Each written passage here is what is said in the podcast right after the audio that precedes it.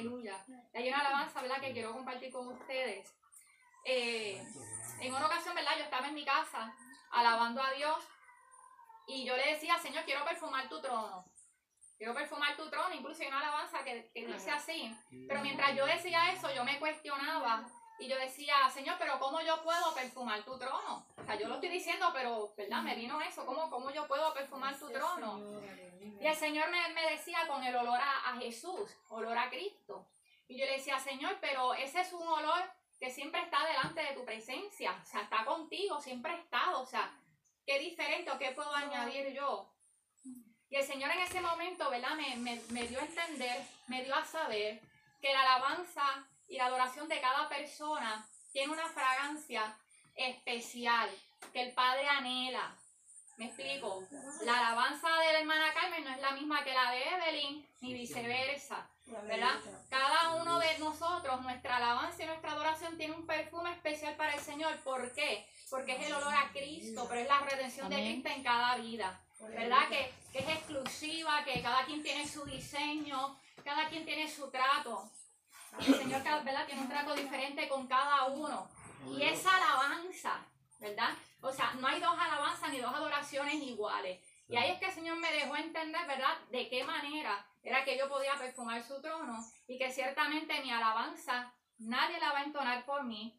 Alabanza de cada uno de ustedes, nadie la va a entonar por ustedes. A veces, ¿verdad?, vamos a, a sitios, a iglesias y vemos a un grupito como que siempre está encendido, alabando y adorando, y los otros como que más rezagaditos.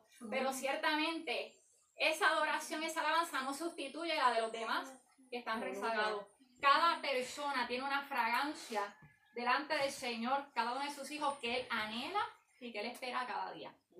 Amén. Así que, ¿verdad? Esto es como este, una partecita antes de entrar a, a la prédica que el Señor me dio para compartirla. Gloria a Jesús. Para que siempre recordemos eso que, que, la alabanza y la adoración tienen que estar presentes en nuestras vidas porque donde hay adoración, Él está presente. Y que la fragancia, ¿verdad?, que tú presentas delante de tu Dios es única y nadie la puede sustituir. Nadie la puede sustituir, Él la espera. Amén. Así que les comparto, ¿verdad?, e, esta alabanza. Y dice así, Señor, en tu nombre Jesús. No, no me quedaré callado Levantaré a mi alabanza, porque en ella hay una fragancia que el Padre anhela, que el Padre anhela, que el Padre anhela en mi alabanza. No, no me quedaré callado Nadie entonará por mi su adoración, porque en ella hay una fragancia que el Padre anhela, que el Padre anhela, que el Padre anhela en mi alabanza. Yo le daré mi adoración con gratitud por la redención en Jesús. Con mi alabanza su hermosura contemplaré y mi fragancia le entregaré. A sus pies la vertiré, es el olor de la redención de su Hijo Jesús es adoración en gratitud.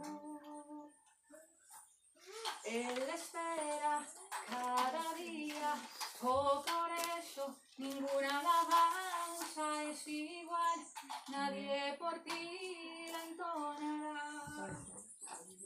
Tu alabanza es igual.